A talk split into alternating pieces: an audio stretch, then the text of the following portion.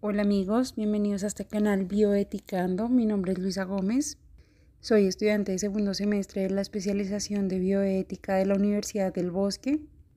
Y el día de hoy vamos a hablar del libro Principios, Problemas y Casos de Bioética del autor Lewis Baum. Este es el libro, la cuarta edición, está compuesto por cuatro partes, 11 capítulos y 833 páginas. Nos concentraremos el día de hoy en el capítulo 7 que habla sobre el aborto entre las páginas 339 a 439. Es de la editorial de la Universidad de Oxford e impreso en el año 2020. Con respecto al autor, Lewis Baum, no tenemos mucha información acerca de él, solo que vive en Estados Unidos y que eh, todos sus libros son impresos por la Universidad de Oxford. En cuanto al aborto, nos dice que es una interrupción del embarazo. Entre las razones que encuentra para tener un aborto es preocupación o responsabilidad hacia otras personas, no poder costear la crianza, interferencia en el trabajo, abortos por discapacidad en menores, como deformaciones que no pueden curarse con intervenciones quirúrgicas, abortos por selección de sexo, que lleva una cifra más o menos de abortar 500.000 niñas al año, y abortos prenatales donde se detecta síndrome de Down. Nos dice que el aborto es uno de los temas más discutidos entre los diferentes entes, desde eh, lo político, judicial, filosófico, así como en las diferentes corrientes religiosas y su importancia pues es grande en, en términos de bioética. Es un tema que sobre todo implica una gran problemática visto desde la parte legal y moral. El autor considera que hay tres clases de aborto, el espontáneo, el inducido, que es lo que origina las diferentes luchas ideológicas, y el terapéutico, que es practicado cuando se hace necesario preservar la salud o la vida de la madre. Entre los métodos utilizados son los quirúrgicos, los farmacéuticos, el conocido como legrado por aspiración, que se hace antes de la semana 12, y la dilatación y evacuación, que se realiza después de la semana 12. Mediante estudios se ha descrito que las razones eh, en orden según el número de casos de mayor a menor para abortar son tener un bebé cambiaría la vida en cuanto a educación y trabajo.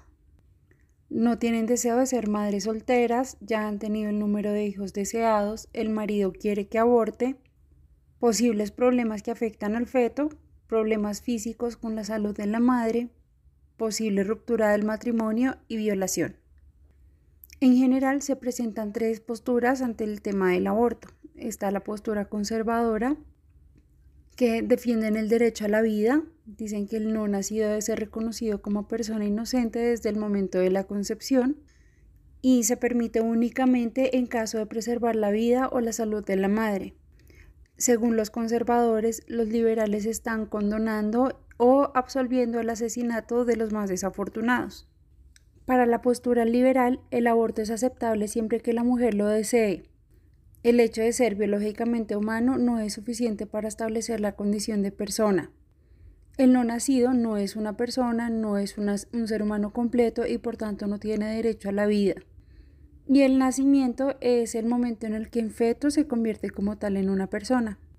Por último, la postura moderada Dice que algunos abortos pueden ser moralmente justificados. Argumentan que el término de persona es en un punto intermedio entre la concepción y el nacimiento, en el momento que se producen las ondas cerebrales del feto. Otros dicen que el derecho a la vida del feto aumenta gradualmente a medida que se desarrolla. Pero para algunos autores, como Thompson, el derecho a la vida de un feto no la garantiza el uso no autorizado del cuerpo de la madre. La madre tiene derecho a la autodefensa. Dice que el aborto se justifica cuando el feto establece su residencia sin el consentimiento de la mujer, por ejemplo en caso de violación o anticoncepción fallida. Ante esta afirmación, muchos se han manifestado afirmando que puede que no sea responsable en caso de violación, pero que en los demás casos sí, razón por la cual debe llevar al feto a feliz término. También que la mujer está obligada a garantizar la vida del no nacido porque tiene una obligación filial con él y que el no nacido tiene un derecho natural en el vientre de la mujer. Para los utilitaristas, entre otras razones, argumentan que se debe permitir el aborto cuando la mujer tiene muchos hijos. ya que esto agrava la pobreza, aumenta las tasas de mortalidad infantil, afecta los recursos de la familia, la angustia física y emocional de la mujer, que aumenta el riesgo de complicación o muerte, también hay interrupción del empleo o planes de vida, la infelicidad y la calidad de vida del bebé, además del sufrimiento cuando nacen con diferentes problemas. Para el catolicismo romano, el feto es una persona inocente desde el momento de su concepción y tiene igual derecho a la vida que la madre. El aborto sería matar directamente al niño, a una persona inocente que no tiene como objetivo provocar la muerte de su madre. Mientras que no hacer nada no es matar a la madre. Se pregunta qué se debe consentir, realizar un asesinato o dejar que una persona muera. La madre estaría destinada a quedarse pasivamente a esperar su muerte. Realizar un aborto sería directamente matar al niño, mientras que no hacer nada no sería matar a la madre, solamente se le deja morir. Pero el niño no ha cometido ningún crimen y no tiene como objetivo la muerte de su madre. El asesinato siempre será inadmisible. El deber de abstenerse de matar indirectamente a un inocente es más estricto que evitar que una persona muera. Por tanto, el aborto no se puede realizar. Algunos coinciden el derecho a la vida como el derecho a no ser asesinado por nadie. Privar a alguien de lo que tiene derecho es tratarlo injustamente. Por otro lado, se plantea que, en caso de embarazo por violación, la madre no ha dado a la persona no nacida el derecho a usar su cuerpo, pero que cuando una mujer se entrega por su propia voluntad, cuando es consciente de la eh, posibilidad de quedar en embarazo, es responsable del uso de su cuerpo por parte de la persona no nacida, ya que se considera que de alguna forma ella le permitió entrar. Por lo tanto, le da a la persona no nacida el derecho sobre su cuerpo, ya que se está hablando de un acto voluntario. Pero según Thompson, una mujer no tiene ninguna obligación moral de completar un embarazo, pues que no es deseado. La mujer tendría derecho a obtener el aborto solo en los casos de que ella no sea responsable de su embarazo. A su vez, se evalúa la parte de la responsabilidad de la mujer en el hecho de estar embarazada, ya que está en una situación que podía haber sido evitada de diferentes maneras. Fue consciente del posible embarazo, por tanto debe asumir la propia responsabilidad. Pero quienes se oponen a las leyes restrictivas del aborto dicen que la mujer tiene derecho a obtener el aborto sin importar cómo y por qué quedó embarazada. Se concluiría que las personas no nacidas como consecuencia de violación no tienen derecho al uso del cuerpo de sus madres y que abortarlo no es privarlos de nada lo que tengan derecho y que su asesinato no es injusto? Don Marquis sostiene que asesinar a alguien está mal porque le roba un futuro, es una pérdida de las posibilidades de las experiencias, actividades, proyectos y disfrutes y que el aborto casi siempre es malo porque priva al feto de todas las perspectivas de estas experiencias y de ser algo en el futuro. También otro argumento es el fuerte deseo de las personas de seguir viviendo. Entonces matar es malo porque frustra la realización de un deseo que es fuerte y fundamental, que es indispensable para la realización de cualquier otro deseo. Unos dicen que este argumento es una justificación para no matar, pero no es una justificación para estar en oposición al aborto. Además, no les da valor a las experiencias del futuro. Y algunos afirman que el feto carece de ese fuerte deseo de vivir y que no puede darle valor a su futuro tampoco. Para John Noonan, afirma que eh, una entidad humana se convierte en una persona en el momento de la fertilización que la noción de personalidad surge en algún otro punto del desarrollo humano, pero que es posible que en la concepción es cuando el nuevo se recibe un código genético. Este código es un código de un ser humano. Por tanto, es alguien que tiene un destino para decidir sobre sí mismo y que no puede ser arrebatado por la decisión de otro hombre solo porque el feto no tenga la capacidad de hablar por sí mismo. En cambio, Marianne Warren dice que el aborto es permisible porque el no nacido no es una persona. Para ello, es importante que una persona tenga conciencia, capacidad de sentir dolor, razonamiento, actividad automotivada, la capacidad de comunicarse, la conciencia de su presencia, por lo cual el feto no es una persona y no tiene derechos morales.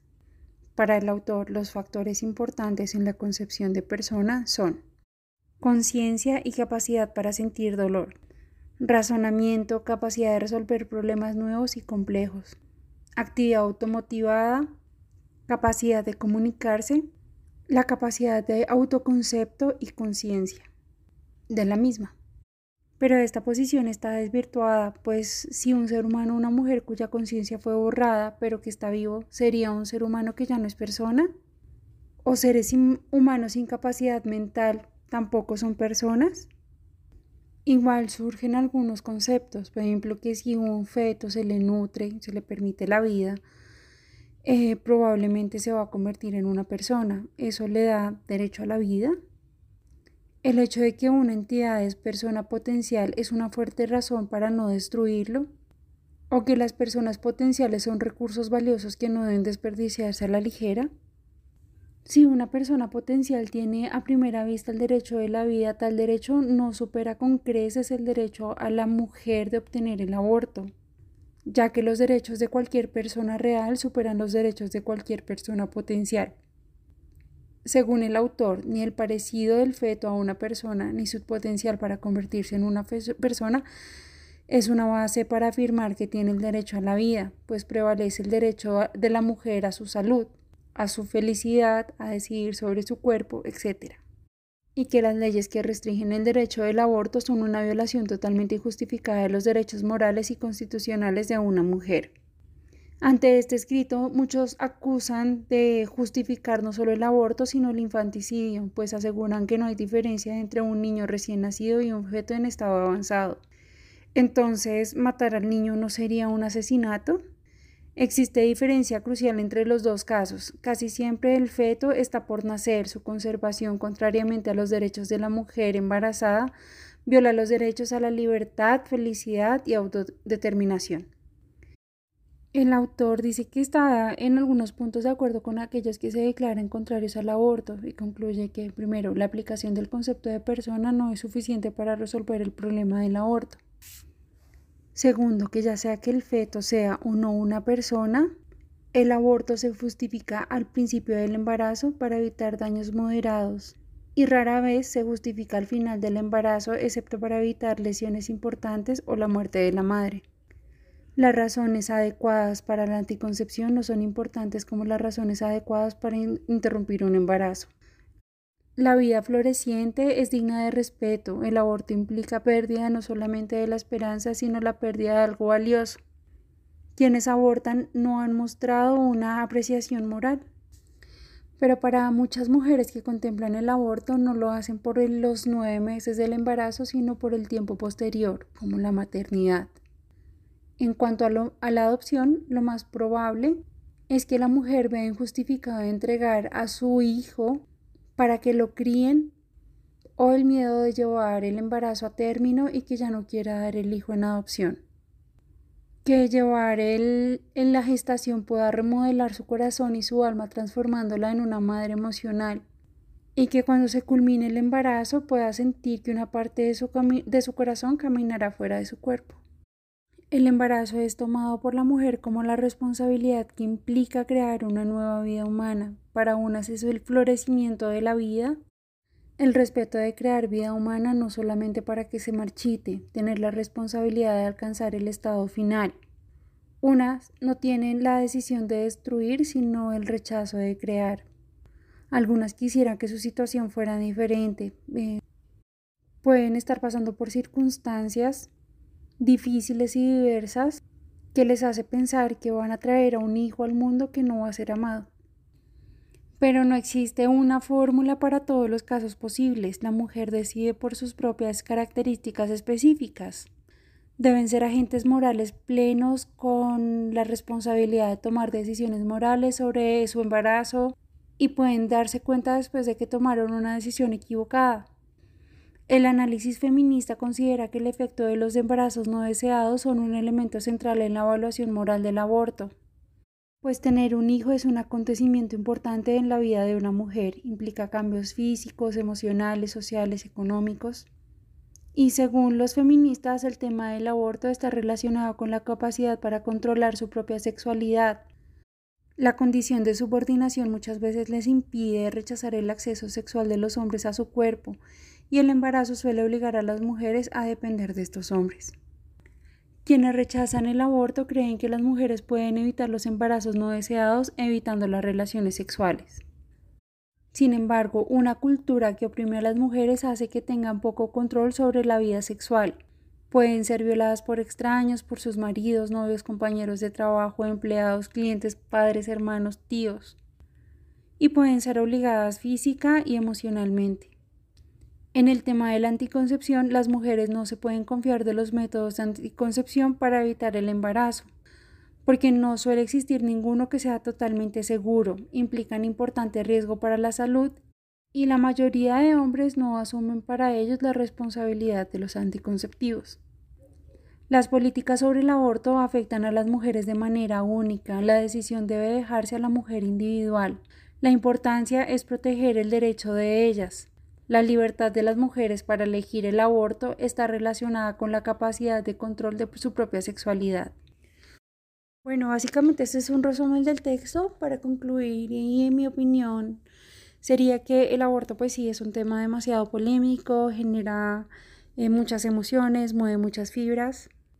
Yo considero que el aborto debería ser un tema que no condene a una mujer a estar en una cárcel, pero sí creo que hay mucha política eh, con respecto a tratar de legalizar el aborto y muy poca política para tratar de educar, digamos, en este contexto en el país que yo vivo, a las niñas para no quedar embarazadas. Últimamente en los periódicos he visto muchos relatos de niñas que cuentan pues historias muy tristes y muchas de ellas son víctimas de violación y dicen que no acceden a los anticonceptivos de emergencia por miedo de contar eh, las situaciones que están viviendo.